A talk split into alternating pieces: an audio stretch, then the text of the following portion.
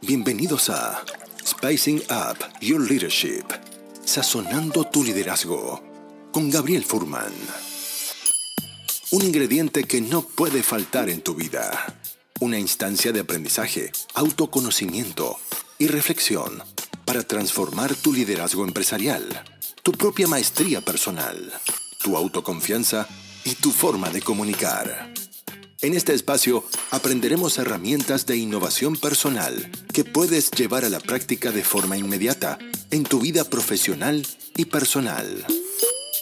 Te invitamos a este delicioso y aromático viaje de inspiración para la acción, donde podrás saborear hoy lo que lograrás ser mañana. Los ingredientes ya los tienes. Ahora llegó el momento de descubrirlos y pasar a la acción. La mesa está servida. Sean bienvenidos. Bienvenidos a este segundo episodio de Spicing Up Your Leadership, sazonando tu liderazgo. Mi nombre es Gabriel Furman y quiero mm, dedicar el episodio de hoy y probablemente los que vienen a continuación a la temática que estamos todos viviendo, que tiene que ver con cómo liderar justamente en momentos de crisis, frente a la incertidumbre. Y mi objetivo en este podcast, en, este episodio, mejor dicho, es entregarte tres estrategias prácticas para potenciar la motivación en ti como líder y también en tu propio equipo. Estamos todos, sabemos que estamos viviendo una situación muy complicada con todo lo que es el coronavirus, es un momento de incertidumbre. De hecho, es famoso ahora eh, que se describe lo que estamos viviendo como mundo buca. Buca es volátil, es incierto, es un mundo complejo y un mundo ambiguo. Y el tema del coronavirus virus ha removido a todo el planeta. Estamos viviendo tiempos que son completamente imprecedentes y quiero dedicar, dedicar quizás un ciclo especial de capítulos, de episodios de este podcast para apoyar a los líderes a poder reactivar la motivación frente a la incertidumbre. hay una frase que me inspiré hace poco para poder compartirla, que dice que la inspiración no sirve de nada si no va acompañada de una acción. La acción es el puente entre la inspiración y la transformación. ¿A qué me refiero con esto, queridos amigos? Me refiero a que el valor de lo que les voy a compartir en este episodio y probablemente también en los que vienen a continuación es la acción que tú vas a hacer con la información que yo te entregue. Y por lo tanto te invito, los invito a que la información que les voy a entregar realmente la lleven a la práctica. Porque la única forma de generar resultados diferentes es llevar la inspiración o la información a la acción, a la acción misma. Bueno, la, primero hablar un poco de motivación. Está muy de moda de cómo hacer para motivar a mi equipo, cómo hacer para motivarme a mí mismo como líder de un equipo o líder de una empresa. Y les quería compartir primero qué es la motivación. Y la motivación, les voy a dar una definición mía, pero que también está basada desde la experiencia y también conversando con empresarios y con líderes, es que la motivación es la energía emocional que me moviliza a ejecutar aquellas acciones que generan los resultados deseados. Y por lo tanto creo que tenemos que tener siempre en mente de que motivación está conectado con emoción. ¿Y qué es la emoción? La emoción es lo que nos mueve. De hecho, la palabra emoción es emoción, que significa moción, movimiento, hacia afuera. La emoción es aquello que nos mueve hacia afuera. Y hoy día, cuando las emociones están tan presentes, justamente en todo lo que estamos haciendo frente a la incertidumbre y frente al miedo, creo que no hay momento más oportuno para poder canalizar lo que estoy sintiendo para movilizarme a generar los resultados que quiero desear. Una de, de las técnicas, antes de empezar con las tres estrategias específicas que les quiero compartir hoy, les quería mencionar que Y esto también es como una estrategia práctica, pero es más como un mindset para los líderes justamente ahora frente a la incertidumbre, que tiene que ver que siempre, cada vez que enfrentamos un desafío, ya sea un desafío de ventas, un desafío con un cliente, un desafío con mis colaboradores, siempre hay factores que están dentro de mi control y factores que están fuera de mi control. La ansiedad, el miedo, la parálisis viene cuando como líderes o personas ponemos nuestras energías en cosas que no podemos controlar. Ahí es cuando surge el miedo, el parálisis. Y fíjense que todo depende de dónde yo pongo el foco con mi mente. Estoy poniendo el foco en aquellas cosas que no puedo controlar, en lo que me va a decir el cliente, en lo que me va a decir la otra persona, en si efectivamente el cliente me va a comprar o no me va a comprar, cuál va a ser el valor del dólar, qué va a pasar con el clima, cuál es la proyección del coronavirus. Son todos factores sobre los cuales yo tengo prácticamente cero control. Ahora, sí tengo que reconocer que hay ciertas cosas en el mundo de los negocios y en las interacciones sociales dentro de las empresas que obviamente yo sí puedo incidir. Yo no puedo controlar lo que el otro piensa o lo que el otro dice o lo que el otro hace, pero sí de alguna forma puedo influir a través de mi propia conducta, pero nunca tengo asegurado el resultado final de la conducta del otro. Y esto es tan importante. Muchas veces el miedo que nos paraliza frente a situaciones como las que estamos viviendo es justamente porque hemos perdido el foco y nuestros pensamientos se centran en factores que están fuera de mi control. Por lo tanto, la próxima vez que vayas a tener que tomar una decisión con tu equipo de trabajo, con tu empresa, con tu emprendimiento, con tu familia, en la relación con tu pareja o con tus hijos, siempre pregúntate, ¿esto que deseo lograr está dentro o fuera de mi control? Si está fuera de tu control, déjalo ir. Necesitamos desarrollar la maestría de aprender a soltar aquellas cosas que están fuera de mi control. Si es que hay algo que tú puedes hacer al respecto, eso es lo que se llama la zona de control o la zona de influencia. Entonces la pregunta es, ¿qué acciones nuevas puedes hacer para acercarte al resultado que tú quieres? Muchas veces gente confunde el hecho de soltar lo que está fuera de mi control con una, con una irresponsabilidad o falta de motivación. Y yo les quiero, les quiero proponer, queridos amigos, que justamente soltar lo que está fuera de mi control es una actitud proactiva y protagonista. ¿Saben por qué? Porque me permite focalizar mis energías de forma más específica y productiva sobre aquellos factores que sí puedo controlar. Entonces, en vez de restarme poder personal o poder como líder, me entrega mayor energía al poder dejar o soltar de invertir energía en lo que no me sirve y en focalizarme en lo que sí puedo hacer diferente. Por lo tanto, la próxima vez que tengas un desafío, estamos todos enfrentando desafíos en nuestros proyectos, en nuestros emprendimientos. Siempre preguntémonos, ¿esto que deseo está dentro o fuera de mi control? Si está fuera, suéltalo. Si está adentro, pregúntate entonces, ¿qué puedo hacer diferente para acercarme a mi objetivo? Diseña un plan de acción y luego ejecuta esa acción. ¿Ok?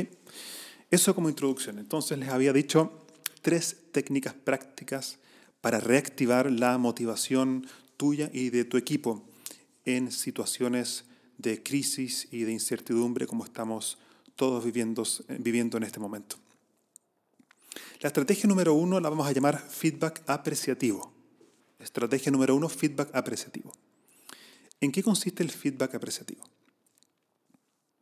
Muchas veces, cuando hablamos de feedback a nivel organizacional, hay una especie como de prejuicio de que feedback es el momento donde el jefe va a finalmente poder de alguna forma decir lo incorrecto que el colaborador está haciendo, lo que le falta, lo que no está haciendo.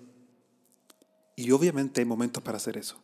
Sin embargo, queridos líderes de empresas, líderes de familia incluso, pero por ahora mantengamos el foco dentro de lo organizacional, les quiero decir que en estos momentos de incertidumbre, lo que tu equipo necesita es un feedback apreciativo, especialmente apreciativo, positivo y auténtico. Hay momentos para hablar de las oportunidades de mejora. Por supuesto que sí, es fundamental, si no la persona no sabe cómo mejorar. Pero en este momento, cuando necesitamos reactivar la motivación en nuestra gente, el foco tiene que concentrarse en por lo menos una vez a la semana hacer feedback apreciativo. Para dar feedback apreciativo, lo primero que tenemos que tener claro como líderes de equipos o de empresas, independiente de cuál sea el tamaño de tu equipo, ya sean dos personas, 50 personas, 100 personas, es muy importante como punto A dentro de esta estrategia número uno, es que el colaborador tiene que saber de forma clara cuáles son los objetivos del equipo y dos, cómo se va a medir el éxito de aquellos objetivos, metas o proyectos. Muchos colaboradores pierden la motivación y sobre todo ahora, ahora frente a la incertidumbre, frente al coronavirus, cuando hay tantas cosas que parecen estar saliendo de nuestra zona de control, necesitan tener claridad de ti como líder. He leído distintas, de distintas fuentes y también por experiencia propia. En momentos donde hay tormenta, donde el piso se mueve, como líderes tenemos más que nunca la responsabilidad de comunicar, comunicar y comunicar. Y sobre todo comunicar respecto a los objetivos, de cuál es la meta específica y el trabajo específico que se espera de tal o cual colaborador y cómo se va a medir el éxito. El punto B dentro de esta estrategia número uno es aprender a ver lo positivo. Y aquí, queridos amigos, esto requiere un cambio de mindset, un cambio de disposición mental. ¿Por qué? Porque para yo poder dar feedback apreciativo, tengo que ser capaz de ver lo positivo que hizo mi colaborador. Ahora, ojo, esto no necesariamente es hacia abajo, puede ser hacia arriba, con tu jefe y también con tus pares. Es decir, piensa en un 360 positivo.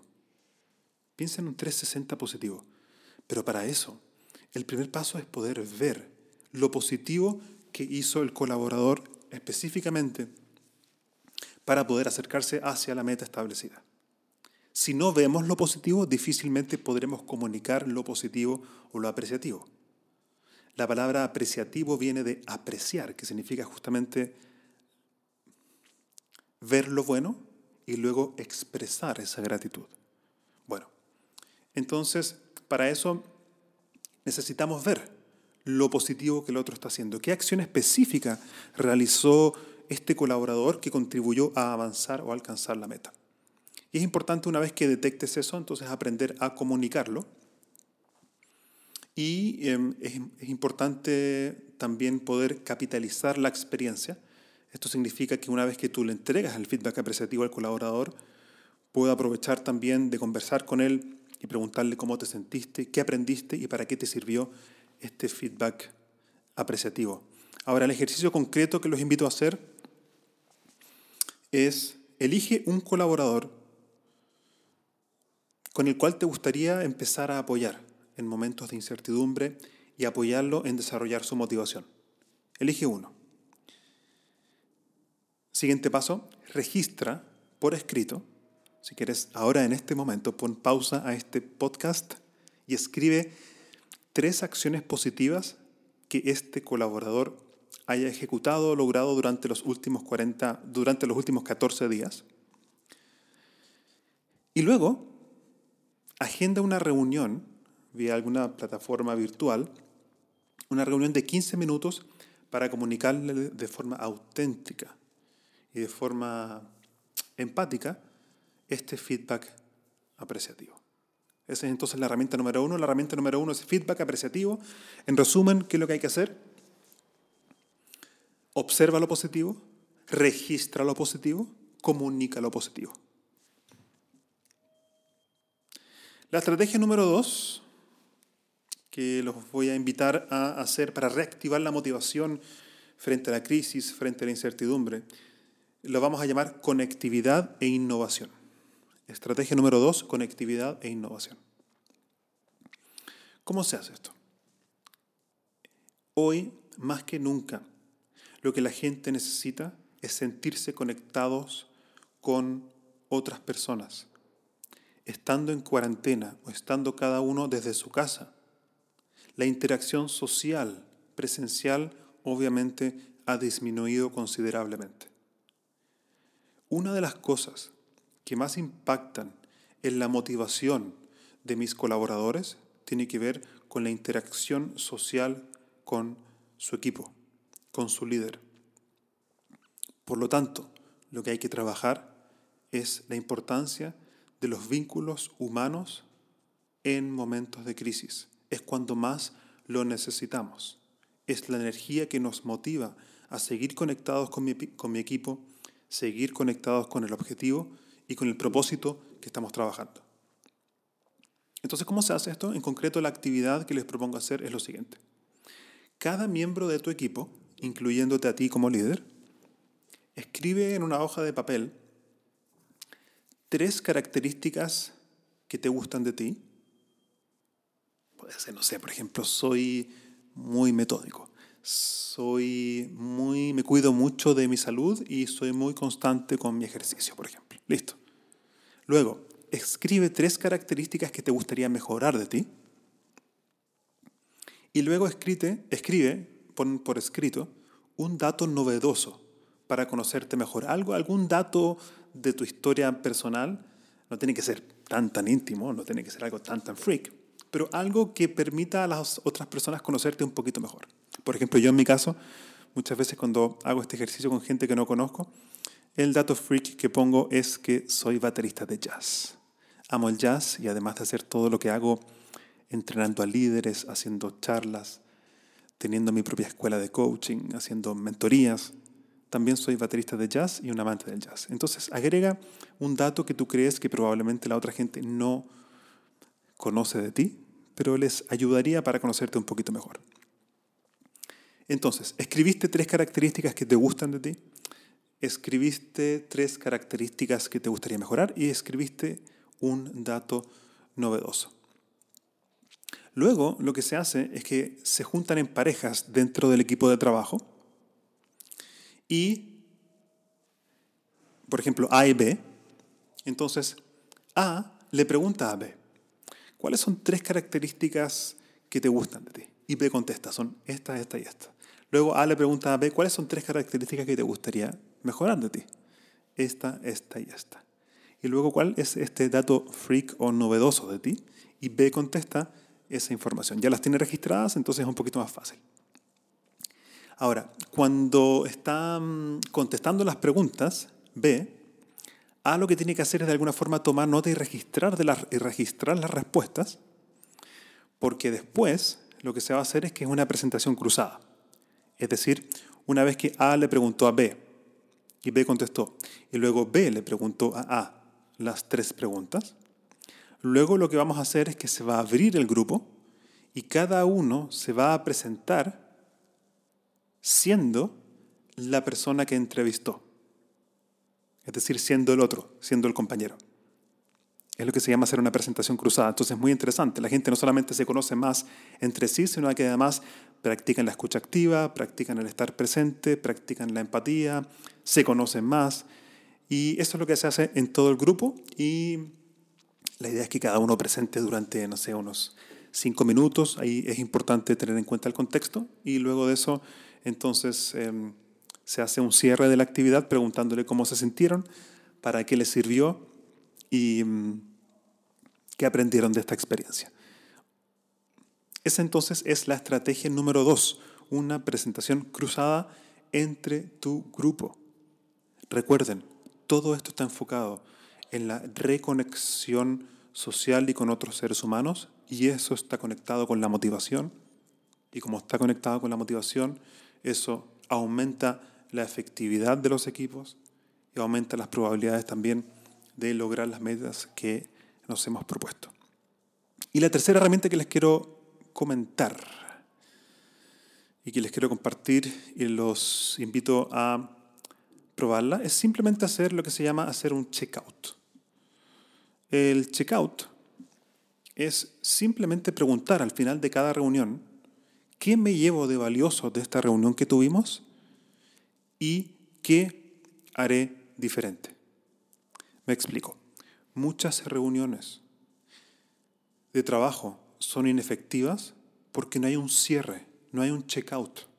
Un checkout es simplemente una instancia para focalizar el aprendizaje o lo que se ha conversado durante los últimos 30, 40 minutos, sea lo que sea que ha durado esa reunión. Y luego cada persona, si es que corresponde, se compromete a una acción. Es importante que las reuniones de trabajo terminen con un plan de acción concreto y que no solamente hayan sido una instancia para hablar de cosas. Yo cuando hago, por ejemplo, trainings en em-, empresas multinacionales de cómo hacer reuniones efectivas, una de las primeras cosas que les, que les, digo es que toda reunión tiene que terminar con un compromiso de acción por parte de los colaboradores. Entonces, la próxima reunión que tengas, invita a las personas a hacerse estas dos preguntas. Uno, ¿qué aprendí o qué me llevo de valioso de esta instancia de trabajo?